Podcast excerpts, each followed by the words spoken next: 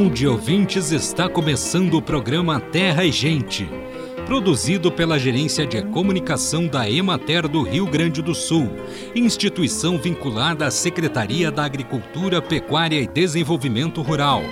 A apresentação é de Matheus de Oliveira, na técnica José Cabral.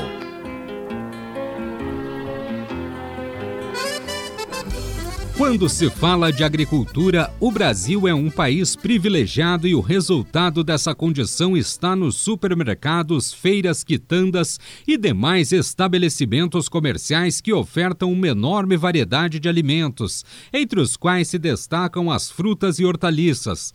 Porém, mesmo com toda essa fartura, seu consumo por grande parcela da população brasileira ainda está abaixo do recomendado por instituições como a Organização Mundial da Saúde, o Ministério da Saúde e associações médicas de diversas especialidades. Hortaliças e frutas são alimentos essenciais em uma dieta saudável. Ambos são importantes fontes de fibras, sais minerais e vitaminas. Além disso, trazem cor, sabor e texturas variadas tornando a refeição mais saborosa e diversa. Por isso, devem estar presentes em todas as refeições diariamente.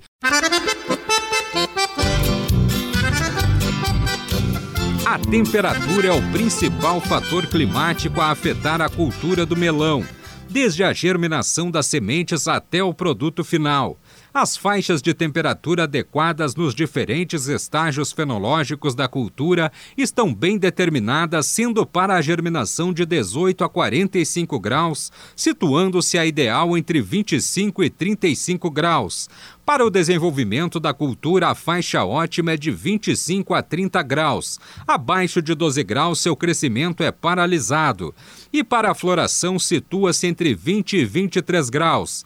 Temperaturas acima de 35 graus estimulam a formação de flores masculinas. A intensidade da luz é outro fator climático que exerce influência na cultura do melão. A redução da intensidade da luz ou o encurtamento do período da iluminação resulta em menor área foliar. Assim, todos os fatores que afetam a fotossíntese, que é a síntese de substâncias orgânicas mediante a fixação do gás carbônico do ar pela ação da radiação solar, afetam também a qualidade do fruto. O sucesso no agronegócio do melão está condicionado, portanto, a plantios em regiões que apresentem exposição solar na faixa de 2 a 3 mil horas por ano. Acompanhe agora o panorama agropecuário. A semana passada foi caracterizada por predomínio de tempo firme, ótima radiação solar e temperaturas características de primavera, com noites e manhãs amenas e temperaturas elevadas ao longo do dia e umidade relativa do ar baixa. Nesse ambiente climático, a colheita do trigo avançou para 48% das lavouras do estado. O trigo teve aumento de 1,7% no preço. O produto foi comercializado em média por R$ 83,40 na semana anterior, passando para R$ 84,82 a saca. Na fronteira oeste, alguns municípios já superaram os 70% da área estimada para as lavouras de soja. Em São Borja, à medida que lavouras de trigo foram colhidas, para semear soja, os produtores realizam a dessecação das plantas indesejáveis, mas enfrentam muita dificuldade no controle da buva. O levantamento semanal realizado pela Emater indicou uma redução na cotação da saca de soja de 0,57%, passando de R$ 162,47 para R$ 161,55 em média no estado. Em Cruz Alta, o preço para o produto disponível é de R$ 171 a saca com uma projeção de aproximadamente 835 mil hectares de cultivo de milho no Rio Grande do Sul, os produtores seguem com o plantio da cultura, alcançando 79% das lavouras já semeadas. Do total, 1% entrou na fase de enchimento de grãos. O valor médio do produto nas transações passou de R$ 83,89 para R$ 83,00 a saca, refletindo uma redução de 1,06%. O preço para o milho disponível em Cruz Alta é de R$ 89,00 a saca.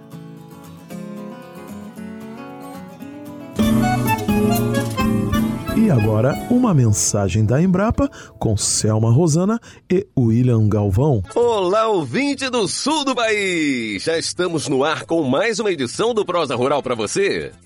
Hoje nós vamos conversar sobre a importância da conservação das abelhas para a polinização e para a produção de alimentos e outros produtos vegetais. Eita, que esse tema promete, hein? Isso mesmo. Quando a gente pensa em abelha, geralmente lembra de mel. Mas o principal serviço das abelhas é a polinização. Ao visitar as flores para coletar néctar e fazer o mel, as abelhas realizam a polinização. Mas o crescimento das cidades e das paisagens urbanas e a expansão da agricultura, junto com o desmatamento, as queimadas, uso indiscriminado de agrotóxicos, poluição e mudanças climáticas, tudo isso tem reduzido o habitat natural de diversos polinizadores e colocado as abelhas em risco. Com isso, a produção agrícola, inclusive de pequenos pomares e hortas, fica prejudicada. Para evitar que as abelhas desapareçam, são necessárias ações voltadas à conservação desses insetos. Você ouviu bem, amigo ouvinte? A palavra é conservação. Pois é, a pesquisadora da Embrapa Meio Norte, Fábia de Melo Pereira, vai conversar com a jornalista Eugênia Ribeiro sobre a polinização, os riscos que as abelhas correm atualmente e o que podemos fazer para ajudar as abelhas a permanecerem realizando o seu principal trabalho. É com você, Eugênia. Um dedo de prosa. Olá, Fábia, tudo bem? Olá, Eugênia. Olá, ouvinte do Prosa Rural. É um prazer estar aqui novamente falando com vocês. Fábia, qual a importância das abelhas para a produção de alimentos? Eugênia, as abelhas elas são responsáveis por produzirem até 73% dos alimentos que nós consumimos. Quando elas voam de flor em flor para buscar o néctar e o pólen que elas vão usar na alimentação delas, elas fazem para a gente um serviço gratuito que é o de polinização. Esse serviço consiste em elas transferirem os grãos de pólen de uma flor para outras. Então, quando elas vão para a flor para coletar o alimento delas, elas acabam ficando com alguns grãos de pólen ali no corpo delas, né, sujas, vamos dizer assim. E quando elas chegam em outra flor para buscar mais alimento, elas derrubam os grãos de pólen ali. Isso faz com que a fecundação das flores e o ovário das plantas acaba se transformando em sementes e frutos que nós vamos usar. Agora sim, é muito importante a gente falar um pouco dessa questão das abelhas que fazem a polinização, porque todas as abelhas fazem polinização, mas nem todas produzem mel, pólen próprios, que são os produtos que a gente está sempre ligado que as abelhas produzem, né? Quando a gente pensa em abelha, a gente sempre pensa em mel, pólen próprios. Então, cerca de 95% das abelhas, elas não produzem esses alimentos, elas são consideradas abelhas solitárias, ou seja, não vivem com meias, com rainhas. E essas abelhas, elas são muitas vezes as mais importantes para a polinização, porque algumas plantas, elas são muito específicas para, para polinizar algumas plantas. Né? Então, por isso que é muito importante a gente cuidar dessas abelhas e evitar que elas é, entrem em extinção. Quando ocorre em alguma região problema de abelhas que começa a entrar em risco, começa a diminuir ou a desaparecer, é necessário que o homem acabe assumindo esse papel. Mas é, as abelhas elas não, não polinizam só plantas que produzem alimento, né? elas também polinizam a mata nativa. Então é muito importante que a gente conserve essas abelhas para que a gente consiga conservar também as matas nativas. Muito boa essa prosa, hein, William? Pois é, mas não é só isso não. A pesquisadora Fábia Pereira ainda tem algumas informações importantes sobre os riscos que as abelhas correm devido ao crescimento das cidades, o aumento da poluição, além de outros fatores que contribuem para o desaparecimento delas. Por que, que as abelhas estão em risco de desaparecer, por exemplo? E ah, existem várias causas, Eugênia. A população está aumentando muito, né? E com isso aumenta a nossa necessidade por, é, por residências, as cidades começam a crescer, começa a crescer também a nossa necessidade por transporte.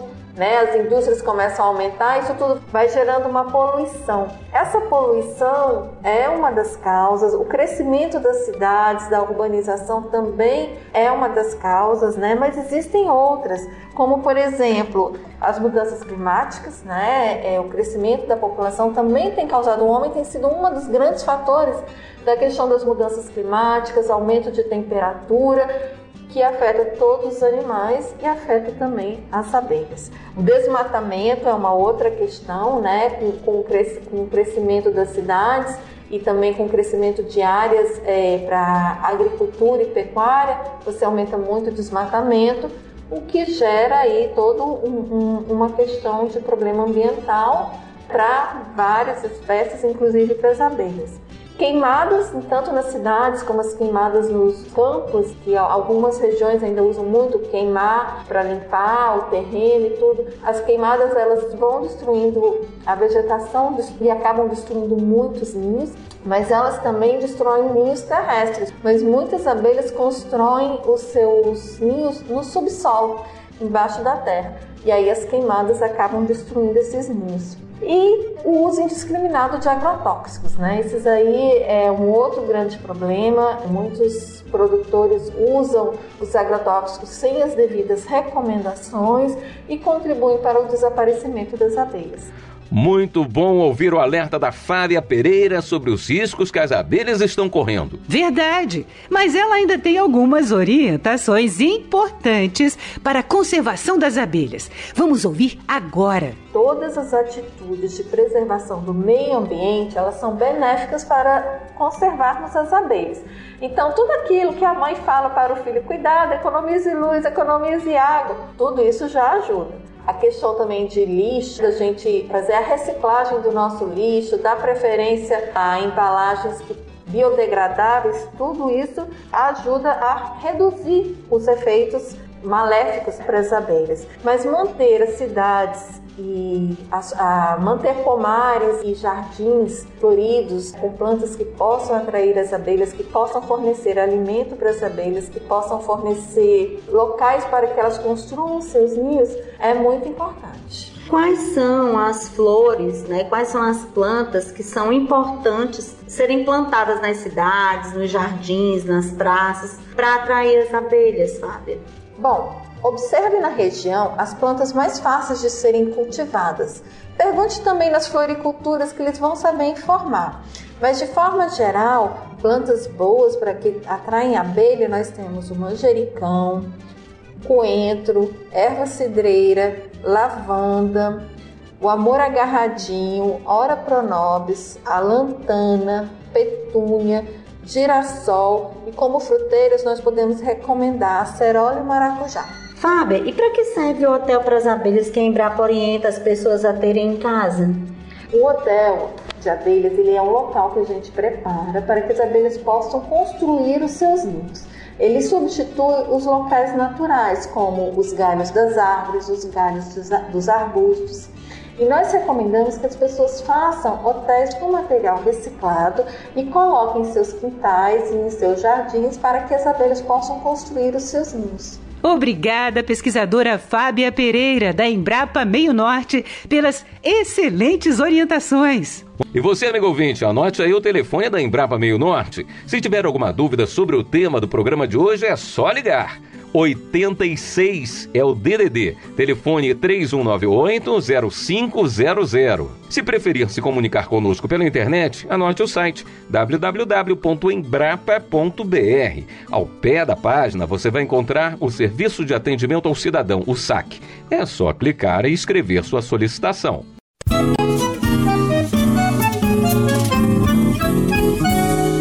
Este espaço é uma parceria da Emater do Rio Grande do Sul com o Embrapa.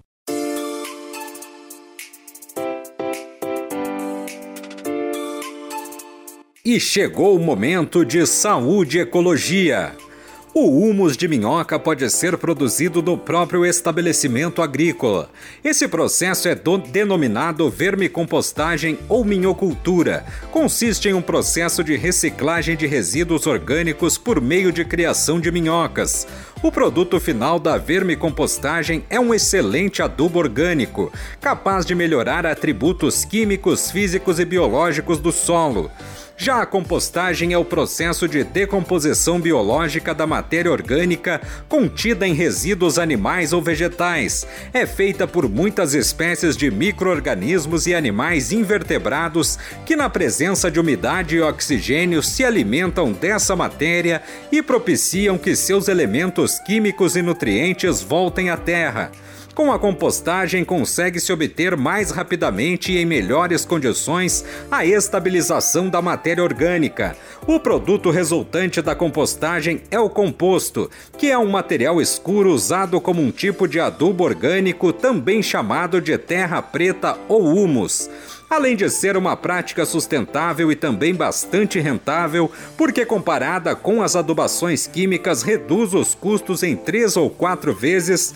Entre os principais benefícios da compostagem pode ser mencionados os seguintes: fornece nutrientes às plantas, melhora a estrutura do solo, reduz a necessidade de uso de herbicidas e pesticidas em virtude da presença de fungicidas naturais e microorganismos e aumenta a retenção de água pelo solo. Em suma, contribui para o melhor desenvolvimento da planta. Plantio direto é uma prática agrícola com muitos benefícios para o meio ambiente, porque preserva o solo, economiza água e melhora a qualidade do ar. Antes de iniciar o plantio, é preciso cultivar na área escolhida algumas plantas como milho ou trigo. Elas são conhecidas como plantas de cobertura e produzem muitas folhas e raízes. Assim, durante o processo de decomposição, o solo vai ficar mais fértil, com maior teor de matéria orgânica e organismos organismos benéficos como as minhocas. As folhas das plantas de cobertura são trituradas e transformadas em palhadas sobre o solo. Essa etapa é importante porque, ao invés de revolver o solo e aumentar a erosão, as sementes e as mudas são plantadas diretamente sob a palhada.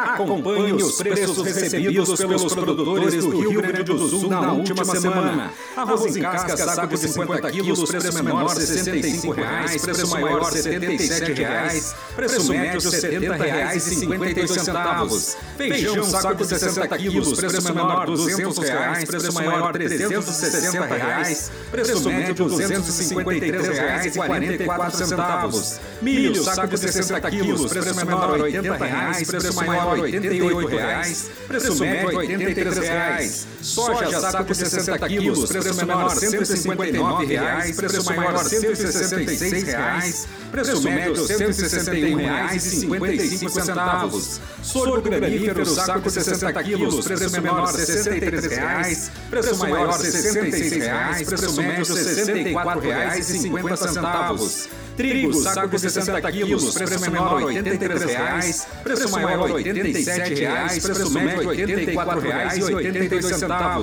reais e 82 centavos. Boi para abate, quilo vivo com prazo de pagamento de 20 a 30 dias. Preço menor R$ 9,50, preço maior R$ 10,50, preço médio R$ 9,94. Búfalo, quilo vivo, preço menor R$ 8,50, preço maior R$ 9,90, preço médio R$ 9,12. Cordeiro para abate, quilo vivo, preço menor R$ 9,50, preço maior R$ 11,00. Preço médio R$ 10,46. Suíno tipo carne, quilo vivo, preço menor R$ 5,80. Preço maior R$ 6,50. Preço médio R$ 6,06. Vaca para abate, quilo vivo com prazo de pagamento de 20 a 30 dias. Preço menor R$ 8,50. Preço maior R$ 9,50. Preço médio R$ 9,02. Leite o litro, preço menor R$ 1,75, preço maior R$ 2,40, preço médio R$ 2,05.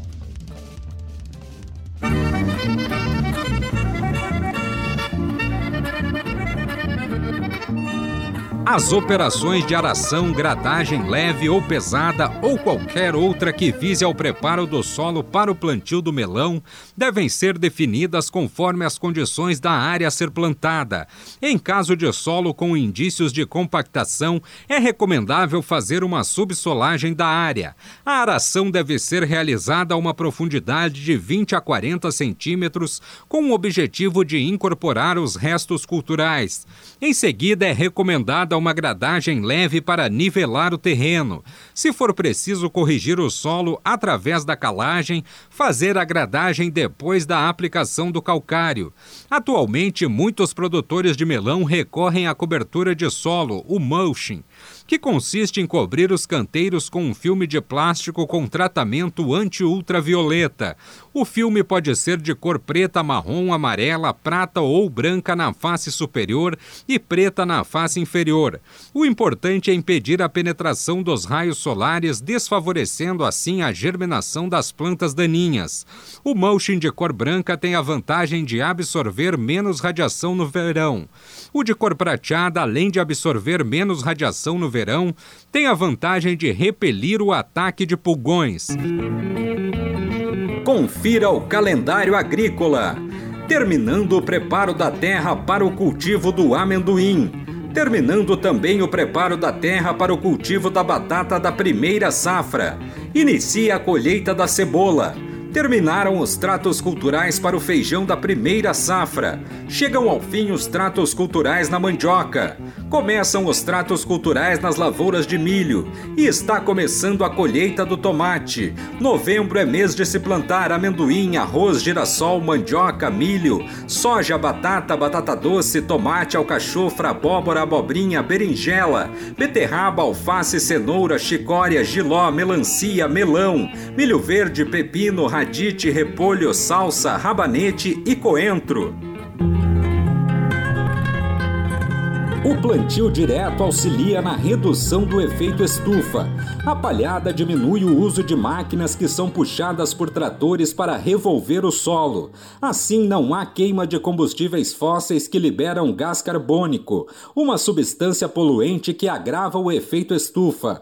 O efeito estufa é um fenômeno relacionado à temperatura do planeta.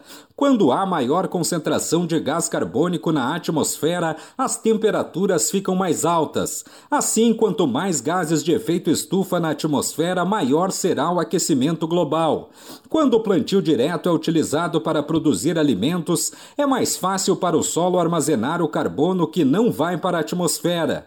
Por isso, o plantio direto favorece uma agricultura capaz de reduzir os efeitos das mudanças climáticas e preservar o meio ambiente. O Novembro Azul é o mês mundial dedicado ao combate ao câncer de próstata doença que é a causa de morte de 28,6% da população masculina. Este tipo de câncer não apresenta sintomas e, quando os sinais aparecem, cerca de 95% dos casos já estão em estágios avançados.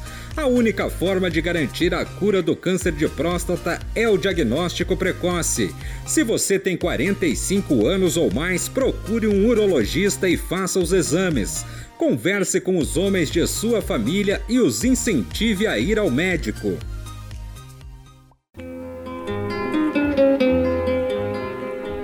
Bem, amigos, hoje nós vamos ficando por aqui. Esperamos por vocês na próxima semana com mais um programa Terra e Gente. Um bom dia para todos.